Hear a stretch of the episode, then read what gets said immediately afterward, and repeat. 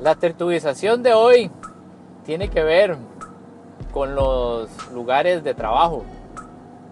Resulta que el otro día conversaba con un compañero y él me estaba comentando sobre una situación específica en el trabajo, un problema pues que tenía que solucionar y a mí me hizo pensar en la maraña que son estas empresas grandes, multinacionales en las que trabajamos, ¿verdad? Es una cantidad de problemas que hay que estar solucionando y bueno, entre otras situaciones, ¿verdad?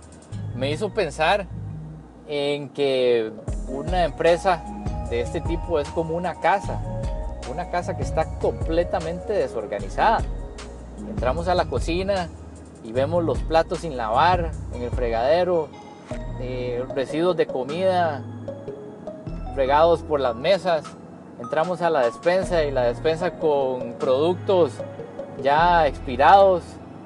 Revisamos las gavetas y las gavetas también totalmente desorganizadas. Salimos de la cocina, nos vamos a uno de los cuartos y lo mismo, la cama extendida, la ropa tirada en el piso, los zapatos también en el piso, el, closet totalmente desorganizado y la misma situación en el baño. Entonces me llama mucho la atención porque estas empresas grandes, a pesar de que pues logran vender sus productos y demás, pues son una maraña de, problemas, ¿verdad? Maraña de problemas que se, se van generando a lo largo del tiempo. Puede ser que la relación o la alusión que estamos haciendo a la casa es porque hemos descuidado cada vez que le metemos cosas nuevas al negocio, ¿verdad? Y lo que sencillamente hacemos es, es ir metiendo cosas nuevas que van más acorde al tiempo y las cosas viejas las dejamos a un lado y simple y sencillamente no las revisamos a ver si siguen siendo necesarias o si ya las podemos desechar. Entonces, de cierta manera, pues sí, podríamos decir que una empresa grande con una serie de problemas o, situaciones de descuido, pues se asemeja a una casa desordenada. Ahora, lo bueno es que una casa desordenada la podemos ordenar.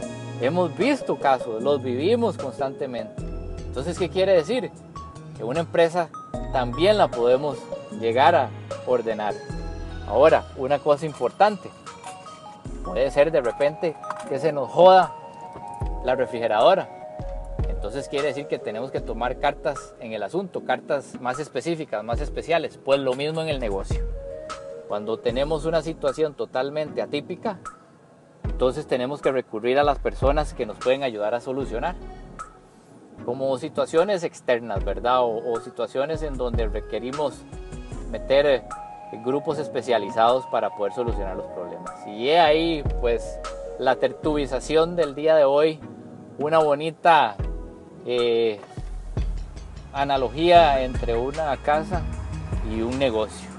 Espero les haya gustado y veamos a ver si ustedes ven esto también en sus trabajos. Muchas gracias.